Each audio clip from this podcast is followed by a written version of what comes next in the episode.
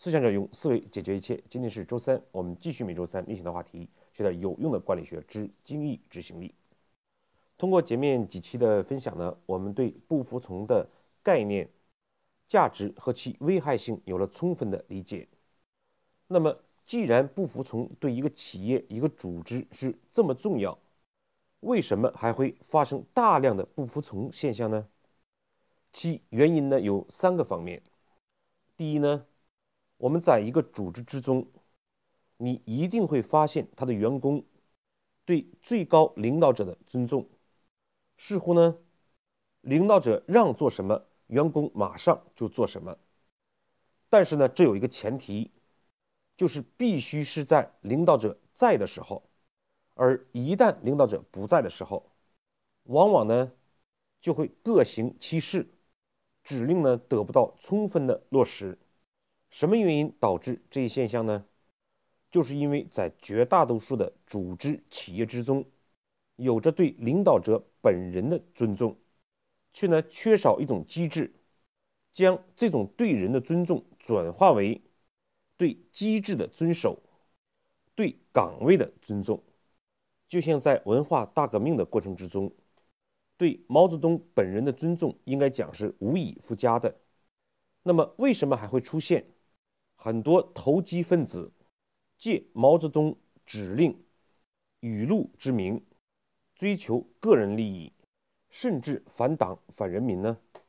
而毛泽东本人对很多实际情况的了解，又往往呢被选择性的获得相应的信息。这就是因为缺少机制，仅仅依靠对个人的权威的尊重、能力的尊重。是不可靠的。第二呢，就是领导者自己造成的。有一些企业的领导者下指令过于随意，甚至呢越级，会造成呢下级无所适从。时间长了，大家也就慢慢的对领导的指令不再像以前那么重视，甚至呢会应付了事。第三呢，就是在企业的管理过程之中，有很多的不服从现象，它是披着外衣的，往往呢，我们并没有认识到它就已经是不服从的现象了，这就导致呢，我们对很多不服从的现象没有识别，当然也就不会控制，甚至会发现，甚至呢会发生纵容的现象。今天呢。我们就聊一聊不服从的六件外衣，他们怎么像披着羊皮的狼一样，混杂在企业之中，破坏着企业的指令线。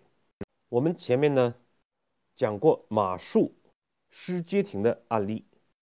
事实上，在马术的心中呢，他一定想的是：我只要守住街亭不就行了吗？我有更好的方式方法。干嘛要遵守你诸葛亮规定的方案呢？在企业里面，很多人都会有这样的想法。越聪明的人，往往就会按照自己的方式、自己的理解来完成相应的工作。而且呢，由于他们往往实现了目标，甚至更好的完成了目标，因此从结果的角度，这无疑是好的员工。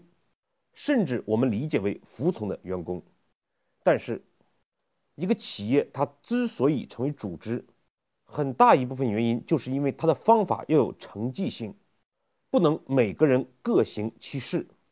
如果一件事情指令中包含着明确的工作方法，那么在执行的过程之中就不能擅自更改方法，而只追求结果。张瑞敏呢曾经讲过这样的例子，他说呢，让一个小女孩擦桌子，规定呢每天擦十次，这就是方法了。可是呢，他有一天忘记了少擦一次，发现呢也没有什么问题，桌子呢依旧干净。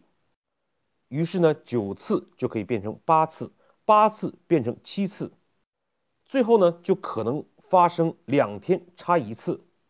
甚至慢慢的不再擦桌子了。企业的很多问题其实都是慢慢的这样的衍生的。因此呢，我们面对这类事情要特别的小心，不要为一时目标的达成而忽略了背后不服从的本质，避免企业指令线遭到破坏。第二呢，我们称为思辨主义。思辨主义者呢，往往是有一定的学识经验和能力的，他们总是觉得呢自己大材小用，于是呢不会放过任何一个机会来证明自己的价值。他们通过问为什么这么做来表达自己的观点，用你错了来证明自己的价值。于是呢就将执行的过程变为再讨论、再决策的过程。而他们的能力呢，又足以起到混淆视听的作用。他们的一些似是而非的逻辑体系，会让员工觉得呢，他们说的有道理，从而呢，往往会影响很多人都进入这种思辨主义的误区，导致呢，整个团队会有巨大的沟通成本。他们在论辩的过程之中，向外输出了一种跟这个企业做事方式。不一致的思想体系，因此呢，思辨主义者骨子里的是自我崇拜、自我证明。我们讲呢，在决策的过程之中，可以直言不讳，但是在执行的过程之中，却应更关注行动。一个平庸的人是无法搞垮一家企业的。这种思辨主义者，因此呢，对企业的毁坏往往也是。十分隐形和巨大的第三种不服从呢，我们称之为为公司想，这是呢最具欺骗性的不服从。他们打着的旗号往往是这样做对公司不好。我们问这个事情为什么没有做，他们往往答案就是我觉得这个事情如果这样做会有损公司的利益。比如说，在一个企业。可能会有成本部，那么成本部呢，降低它的材料成本，就需要质量的相关认证评审。可是呢，质量部没有做，于是你问质量部经理，为什么延迟这些事情？质量部会告诉你，质量是第一位的，因为考虑到公司质量的问题，所以呢，对这些降低。成本的新的材料，觉得不易进行或者暂缓进行，但是呢，事实上他忽略了一点，质量部的存在，就是要想尽一切办法把好质量关的，降低成本是成本部考虑的事情，而质量部的工作，就是评价风险，拿出呢预控的措施，而不是打着为公司着想的旗号。实则呢是自己的不作为不服从。第四种不服从呢，我们可以称之为完美主义。我们通常也会遇见这样的现象：这件事情为什么没有做呢？因为我想将事情办得更好一些，所以呢，我们正在思考更好的方法。我们可以称这种不服从呢为最具上进心的不服从。完美主义者呢，在执行一件事情的时候。不会先去思考那些重要的可以做的百分之八十的事情，而可能呢先去思考剩余的百分之二十如何做完美。这本质上呢是用一个工作的高标准来掩盖自己对指令不执行的事实。以完美主义为由不执行的人始终不敢迈出第一步，所有的事情呢都会停留在计划的状态。而事实上，我们讲在执行层面，如果你能做到零点一，就不要等到一点零的时候才开始做。第五种呢，我们可以称之为逃避主义，往往呢是怕担责任而不去行动。他们通常讲的不执行的理由就是这件事情我不太懂，我没有这方面的经验。而事实上，每一个员工。都应该不断提升他的能力。我们每天也都遇着不相同的事情。如果以我不懂，我没做过，我们可以称之为最坦白的不服从，就是忘记主义。他经常讲的就是对不起，领导，我忘了，我太忙，我没有时间。事实上呢，忘记也好，没时间也罢，本质上呢是没有分清事情的轻重度，忘记了重要的，将时间花在了不重要的事情上，最后呢，重要的事情也就没有做。对忘记的事情呢，他们完全可以用方法让自己不忘记；而对于没时间的事情，他们既可以安排好自己的时间轻重缓急，也可以呢立即反馈，而不是停止指令的执行。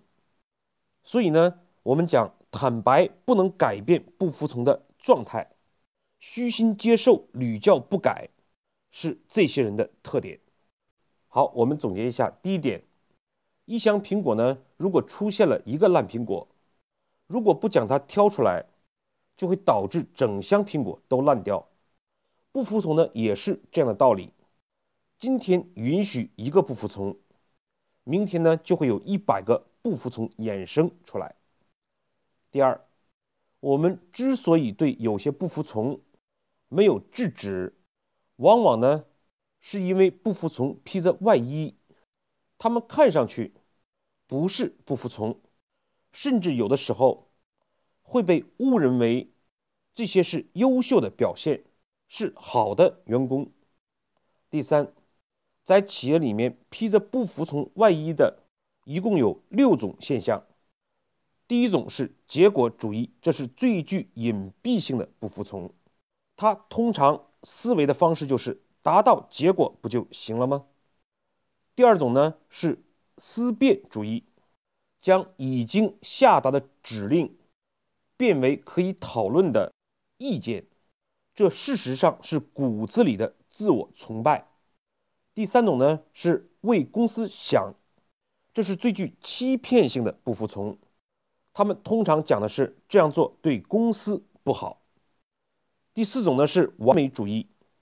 他们呢是求远水而不竭近渴者，通常他们的语言是：我希望将事情办得更好一些，我正在考虑更好的解决方案。第五种是逃避主义，啊，我们我们称之为忘记主义。